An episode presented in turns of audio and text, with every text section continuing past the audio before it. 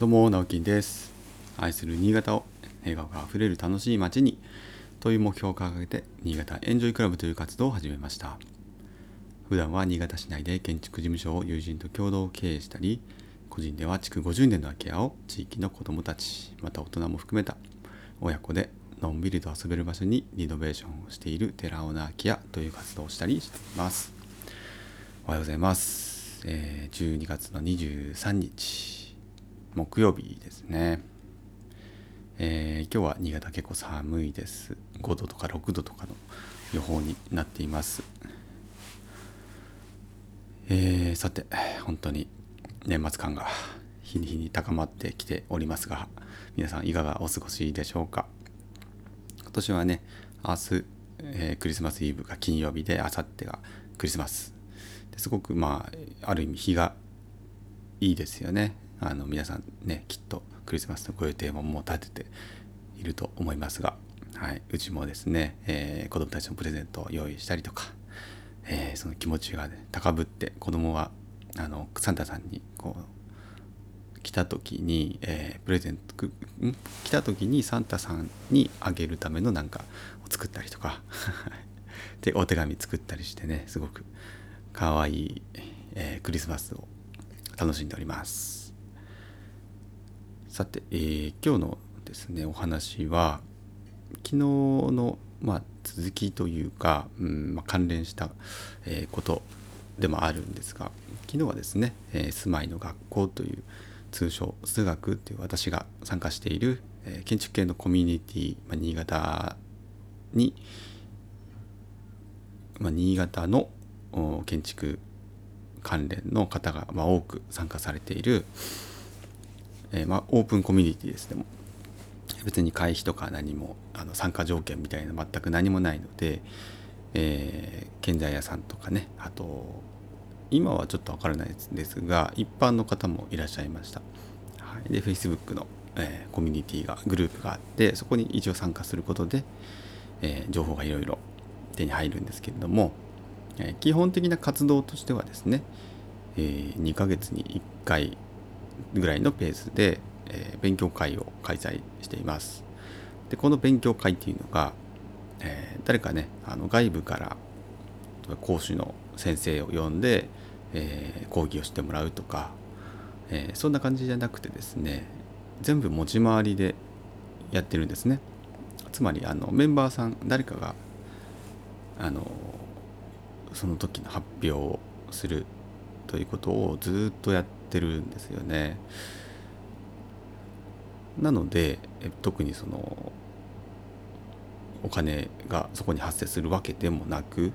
うんまあ、その発表する方の内容っていうのは、まあ、基本的にはその人に委ねられているので、はいまあ、どんな発表しますかみたいなのがあの聞かれるんですけど私も一度発表させてもらったんですが、まあ、その人がやってきたことであったりとか、まあ、これからやりたいことであったりとか、はいまあ、いろんなあことについて発表の内容についても結構フリーではあるんですけれども毎回、まあ、コンスタントにやっぱに30人ぐらいはまあ集まってましたかね。うん、で最近あのコロナ対策でどうしてもオンライン化っていうことが必要になったのでここ2年ぐらいはまオンラインやってみたりとかあとオンラインとオフラインのハイブリッドやってみたりとかという形でま活動しています。でそんな中ですね昨日行われた、えー、番外編という形で、えー、見学会を完成住宅の見見学会をやったりしているんですね。で昨日はそのお話しした2軒、えー、三条市にある、まあ、2つの物件を、まあ、みんなでワイワイ見てきたんですけどももう本当40人ぐらいでですねかなりの大所帯であのもうガヤガヤガヤガヤと見るんですね。でほぼほぼみんな建築関係者なのでもうあのすごいですよ。舐め回すように見てます。はい。そのカウンターの裏側とか なんかもう開けられるとか全部開けるみたいなとか はい、でもまあどこをどう見てもですねまあ本当にクオリティが高いなとやっぱり改めて感心しましたで、まあ、施工はね両方佐藤工務店三条市の佐藤工務店の、まあ、佐藤さんが全部手掛けられていましてで設計に関しては、えー、最初に見たところが、えー、SIA というあの石田真一設計事務所ですね、えー、さんとあと2件目はネイティブディメンションズっていうところのまあ鈴木さん鈴木淳さんが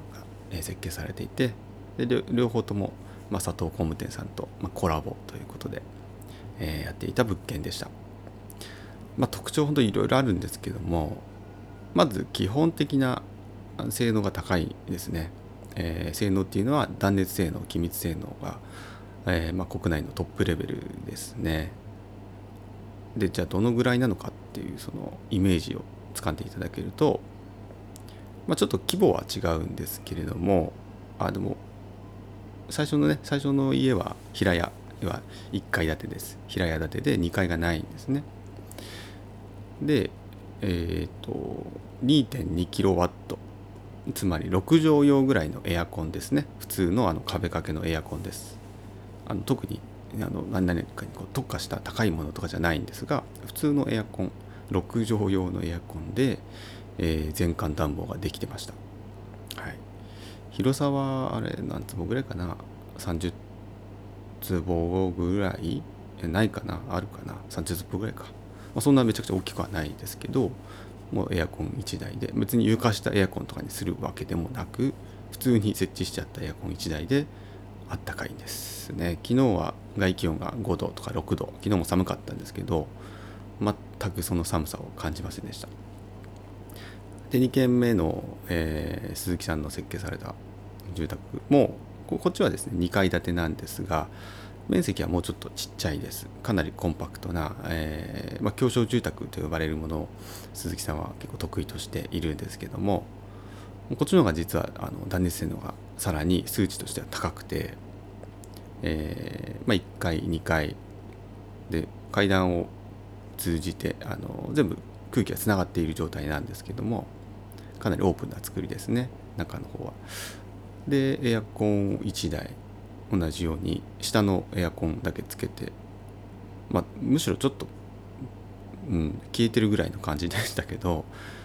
十分過ごせる暖かさですね。なのであのいつだったかな、えー、この前私がおとといとかその前火曜日かにお話ししたあの暖房方式うんぬんって話がありましたよね輻射式と、えー、対流式があるよっていう話があったと思うんですけどもまあそこで言ったら対流式エアコン暖房では対流式なのでなかなかこう温まりにくいというか、えー、まあ場合によってはね向かないですよって話をしたんですが昨日見たね2つの建物はもう完全に気密性と、えー、断熱精度がもうトップレベルに高いのでほんのちょっとの熱源で、えーまあ、全館暖房ができるっていう形でしたね。で本当にあったかいです。本当にあったかいです。なのでまああの無理してね、えー、薪ストーブ使った方がいいとか、えー、そんなことは一切なくてですね。もう非常に快適に暮らせる環境が作られていました。もちろんまあそのためにコストもねかかってはいるんですけどもまあそれはあの結構こう突っ込んで話してしまうととっても10分では あの終わらないので、まあ、割愛しますけれども、ね、それはもうあの標準なんですね。もう断熱性の気密性能は、えー、まあそのお二つお二方のね、まあ、設計っていうのはもう基本的なところであとはやっぱり、えー、空間構成とか、うん、やっぱり間の取り方間取りですよねというところに、えー、実はあのすごく、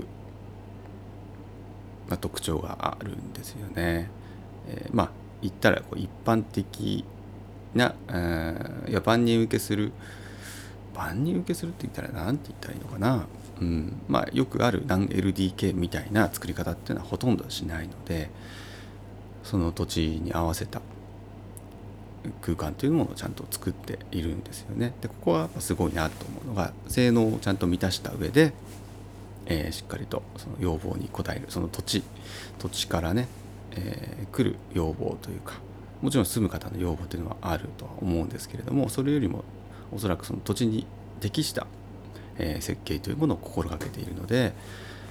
えある意味そういった意味で言うとまああの誰が見ても心地よい建築になっていたんじゃないかなと思います。でやっぱりその数学のね見学会のすごいところは、えー、昨日の夜ですね見学会が終わって、えー、まあ、そのグループメッセンジャーのところにですね、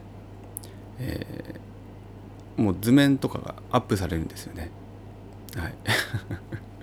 図面とかあとその計算式とか断熱の計算みたいなやつが共有されるんですよ。でこれってやっぱねなかなかありえないですよね。うん。もう最初からもうオープン本当にオープンで共有で共昨日ね共栄共存っていうお話もしたんですけどもやっぱりそれをこう共有してでいいところだけみんなが取って取ってというか参考にしてクオリティが上がっていけばまあ総じてその新潟のね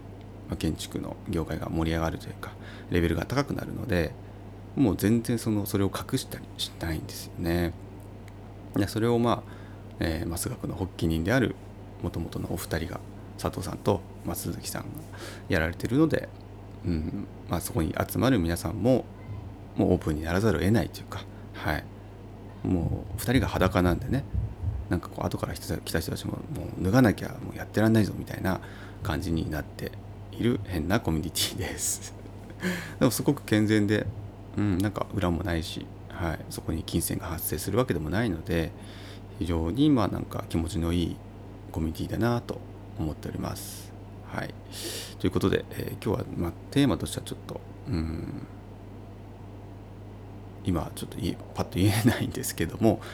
はい。まあ、すごく良質な建築物を昨日見てですねすごくまた刺激を受けましたというお話でした。はいということで今日も一日張り切ってお仕事頑張りましょう。それではまたバイバイ。